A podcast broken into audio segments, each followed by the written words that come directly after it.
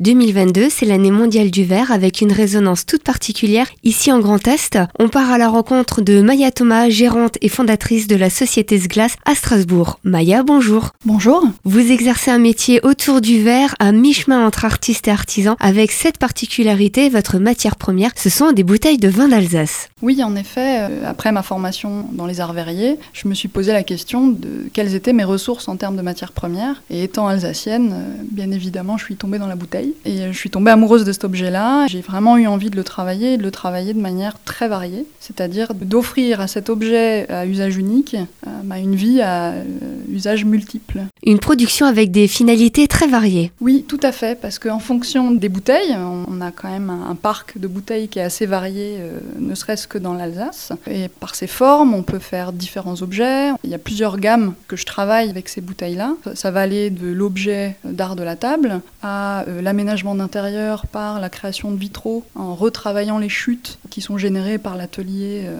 sur la création des verres. Il y a aussi la création de pièces artistiques, parce que quelque part c'est aussi un objet d'expression, euh, la bouteille. On peut lui donner un nouveau sens, en plus de lui donner une nouvelle vie par l'objet fonctionnel de l'art de la table. Il faut une certaine maîtrise de la technique et surtout ce qui est important, c'est un produit recyclable à l'infini et dans votre cas précis, vous allez plus loin. Vous faites en sorte de recycler avant même que le produit ne passe par les circuits classiques du recyclage. Oui, tout à fait. C'est même d'ailleurs une des vocations euh, premières de l'atelier, c'est justement d'offrir cette retraite dorée, de dire qu'on va rallonger le cycle parce que certes le verre est recyclable à l'infini, c'est tout à fait juste, mais ça reste un procédé qui est très énergivore. En gros, pour recycler une bouteille, on va consommer 500 grammes de CO2. L'idée étant de se dire bah, comment est-ce qu'on peut amortir quelque part cet impact? Ben, On peut le faire en rallongeant le cycle de vie de la bouteille. Et donc là, à partir de là, les techniques verrières, bon, elles, elles vont intervenir pour bah, lui donner différentes fonctions, pour pouvoir recycler l'intégralité de la bouteille. L'objectif étant d'arriver quelque part à un zéro déchet. Donc on va faire du verre, enfin des verres pour la consommation,